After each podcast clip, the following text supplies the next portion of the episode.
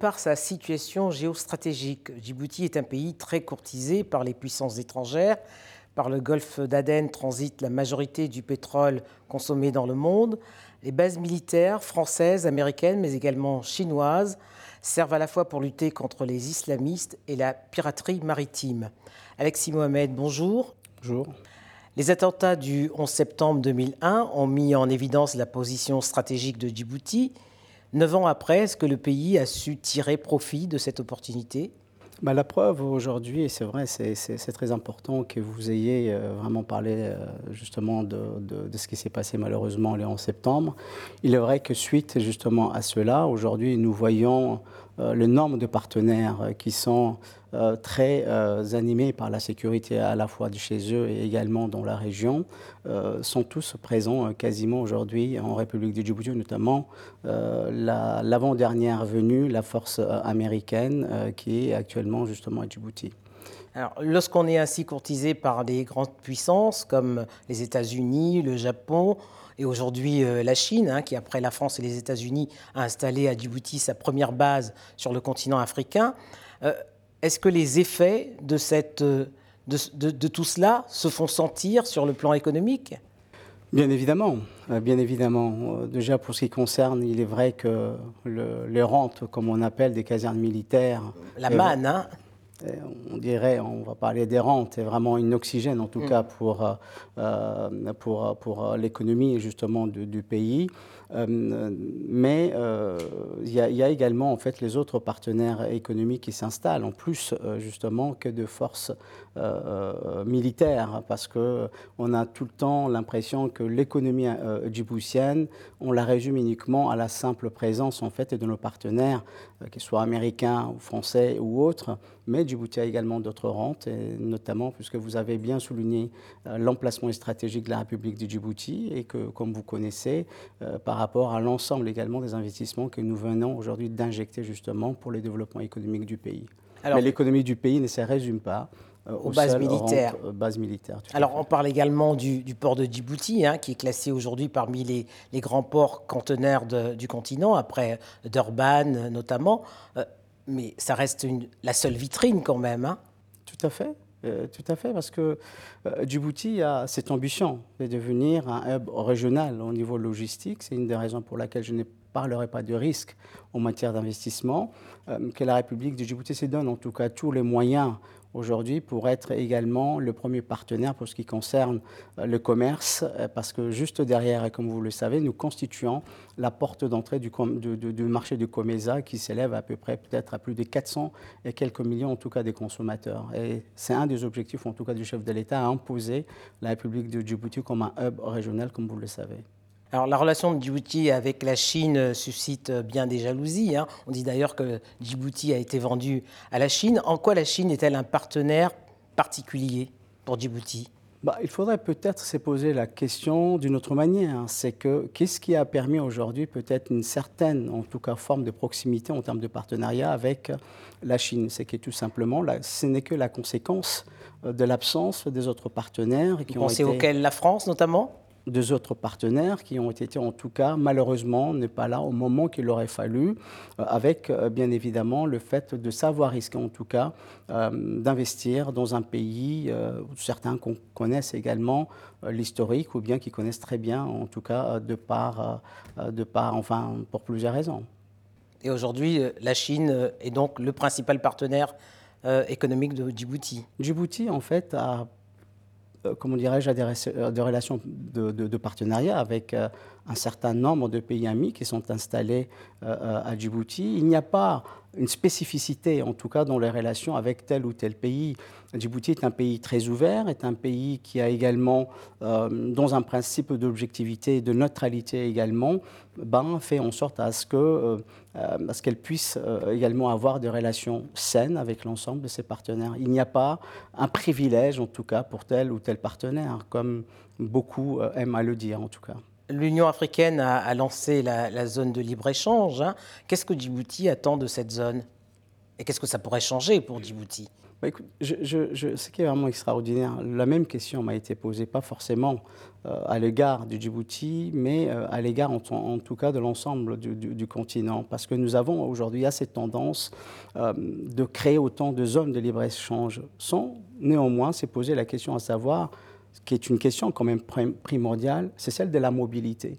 Donc, à quoi aujourd'hui créer autant de zones de libre-échange si justement le pays euh, justement à cette zone n'ont pas la, possibilité de créer justement la mobilité? Et d'ailleurs, un des ministres du centre, le ministre de l'économie euh, de, de, Centrafrique, avec qui j'ai eu une interview la, dernière fois, disait que les zones de libre-échange n'apportent que 3% euh, aujourd'hui de, comment dirais-je, de, de, richesse, en tout cas aux pays qui adhèrent à, quelle que soit d'ailleurs la libre-échange, le, le, zone de libre-échange. Alors, la lutte contre la piraterie maritime place également euh, Djibouti au, cœur du dispositif euh, de l'Union européenne et même, de l'OTAN hein, pour surveiller les côtes euh, somaliennes et la péninsule arabique. Est-ce que ce rôle de puissance régionale en matière de sécurité est un atout également pour Djibouti? Tout à fait. D'ailleurs, la République de Djibouti, à travers également les chefs de l'État, a toujours fait preuve de beaucoup de choses, à la fois dans les cas de la lutte contre la piraterie, mais également pour tout ce qui concerne la lutte contre le terrorisme. Et tout à l'heure, vous avez parlé du 11 septembre. Et euh, effectivement, euh, la République de Djibouti, en tout cas, reste un élément principal, à la fois dans les cas de la lutte contre la piraterie, mais également contre le terrorisme qui, subit, euh, qui, qui sévit malheureusement. Notamment avec les Shebabs. Oui, tout à fait. C'est un atout dont tire euh, le président euh, Ismaël Omar Guelleh. Bah, au plan personnel et sur le, sur le plan national, quand, quand on, voit qu'à côté de ça, l'opposition est quand même assez marginalisée. La marginalisation euh, de, de, l'opposition et le, le, fait que la République de Djibouti tire bénéfice en tout cas de son emplacement stratégique, que ce soit en matière de lutte contre la piraterie ou le terrorisme, je pense que ce sont deux sujets dont on doit nuancer. Je pense que euh, sur la question de l'opposition. Ça fait quand même du président Marguerite un allié stratégique dont les, les premières, les, les, grandes puissances euh, euh, préfèrent rester proches. Mais ce n'est pas pour autant que c'est un jeu de donnant-donnant. Je pense qu'aujourd'hui, c'est la crédibilité et le leadership du chef de l'État qui est reconnu en matière justement de lutte contre la piraterie et le terrorisme. Je pense que le chef de l'État de par, de par sa, personne. Euh, euh, voilà, euh, son leadership, en tout cas, est reconnu par le partenaire dont vous venez de citer. Il n'en joue pas sur le plan politique, au plan national? Pour autant, pour autant et d'ailleurs, comme preuve, puisque le chef de l'État, en début du mois de, de, de 2019, notamment au mois de mars, avait lancé également, juste pour vous conforter sur cette question-là, le grand dialogue national avec l'ensemble de partenaires. Je pense que il y a toujours cette ouverture des dialogues avec l'ensemble de, euh, pardon, de l'opposition, en tout cas avec l'ensemble des acteurs politiques, qu'ils soient de la majorité, qu'ils soient également de l'opposition. Cette ouverture persiste, elle est là, et la preuve en a été faite euh, également, comme je venais de le dire, en début euh, du mois de mars 2019. Et ces dialogues restent et restera encore, puisqu'il y aura le deuxième volet d'une rencontre également entre le, le comment entre les différents acteurs politiques.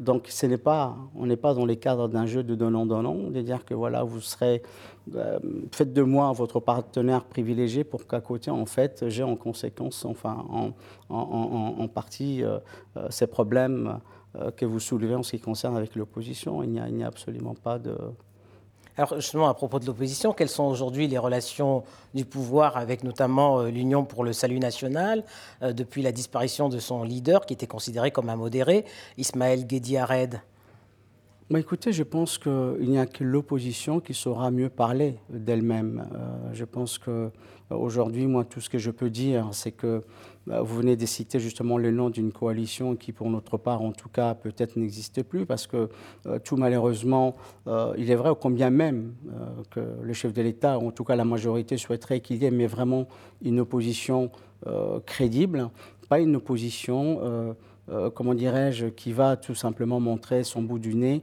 à chaque début d'échéance électorale. Parce que je pense que euh, ce n'est même pas bon euh, de faire de cette façon-là, dans la mesure où ça les discrédite. Parce qu'on ne pas un acteur de lutte pour la démocratie uniquement quand il y a des échéances électorales. Je pense que c'est un travail permanent, euh, d'où justement l'absence d'une certaine forme de crédibilité, en tout cas vis-à-vis euh, de ceux qui se prétendent, en tout cas de l'opposition.